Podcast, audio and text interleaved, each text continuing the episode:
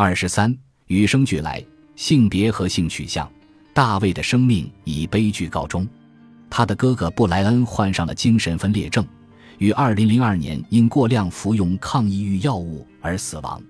二零零四年五月四日，在他的妻子告诉他想要分居的两天以后，三十八岁的大卫开车前往一家杂货店的停车场，在那里他用短猎枪对着自己头部开枪，自杀身亡。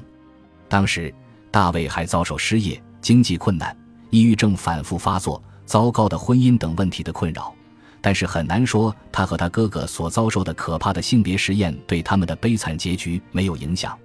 与大卫的经历相呼应的还有一项更广泛、更系统的研究。该研究调查了1993至2000年出生的16名基因为男性的孩子的经历，他们都患有泄殖腔外翻这种严重的发育缺陷。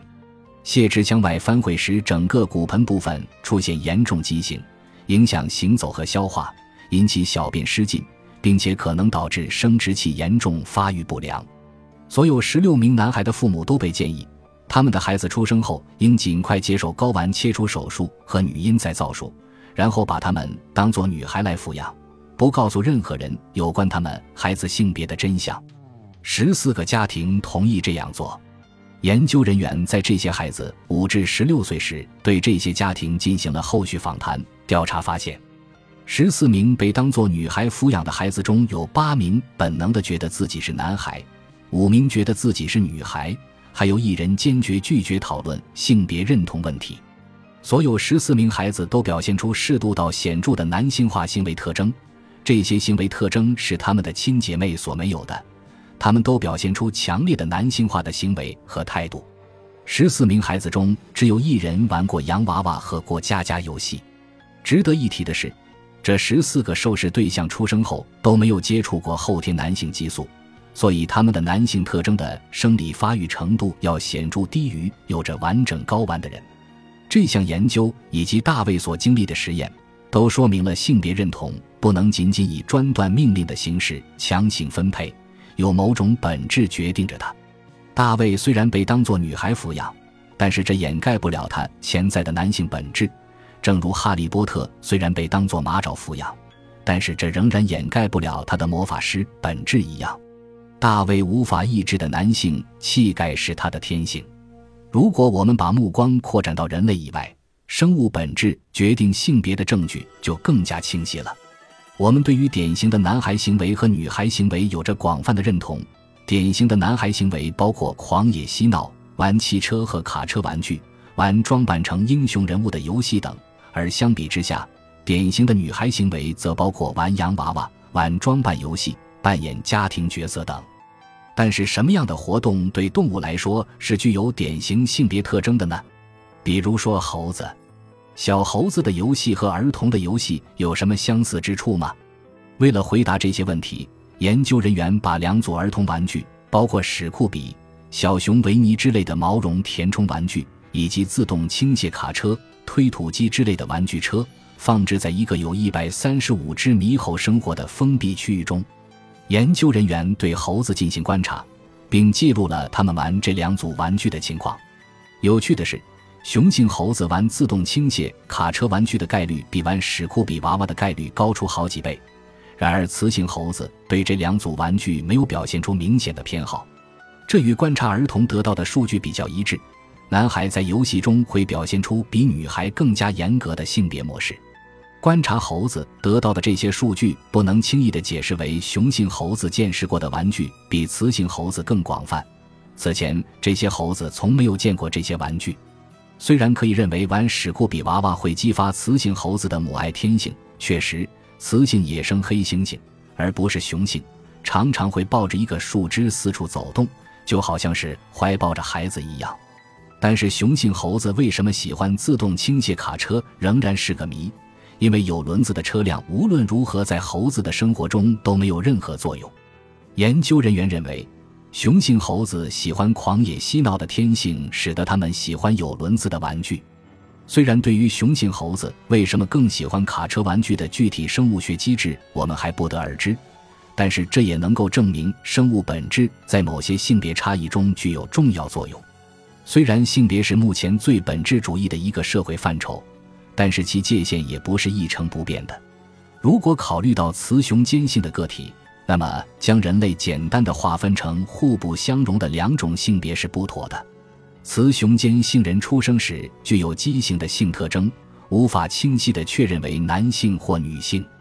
当跨性别者的性别认同与他们自己的生物机理和社交体验不一致时，关于性别的生物决定论的局限性最为明显。跨性别者的存在证明生物学并不是天命。你所认同的性别角色可能与你染色体所确定的性别恰恰相反。在很多情况下，即使是学龄前儿童，也会强烈的坚持认为自己的性别与父母告诉他们的不同。但是，其他人对跨性别者的反应表明，不符合传统的基于本质的分类法付出的代价有多么巨大。近几十年来，对历史上曾经遭受歧视的少数民族群体公开的表达任何歧视，已经成为一大禁忌。在二十世纪被人们津津乐道的一些关于少数民族的笑话，在体面的场合已经基本消失了。但是，这样的歧视仍然普遍存在。只是表达的方式更为隐蔽，然而，跨性别者仍然成为众矢之的。人们肆无忌惮地表达对他们最强烈的歧视，他们还常常是不公平招聘、警察骚扰、暴力行为等的受害者。比如，有一个在公众中引起很大反响的例子：美国佛罗里达州拉戈市的市长苏珊·斯坦顿于2007年向《圣彼得堡时报》证实他是跨性别者。正在寻求性别再造，尽管在此消息发布之前，他的业绩一直受到人们的好评，但是消息公开之后，他的合同立即被终止了。斯坦顿的遭遇绝非个案。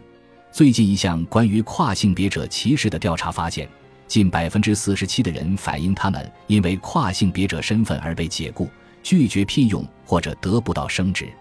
与此类似，在学校里表明自己跨性别者身份的人中，有百分之六十一的人表示受到过某种骚扰、攻击或者开除，而且跨性别者不仅仅遭受公众的歧视，有百分之五十七的人表示他们也遭受自己家庭成员的严重排斥。这种歧视造成了悲剧性的后果：跨性别者企图自杀的比例比普通人群高出了一个数量级。仅仅跨性别者这一概念，似乎就会让很多人觉得讨厌。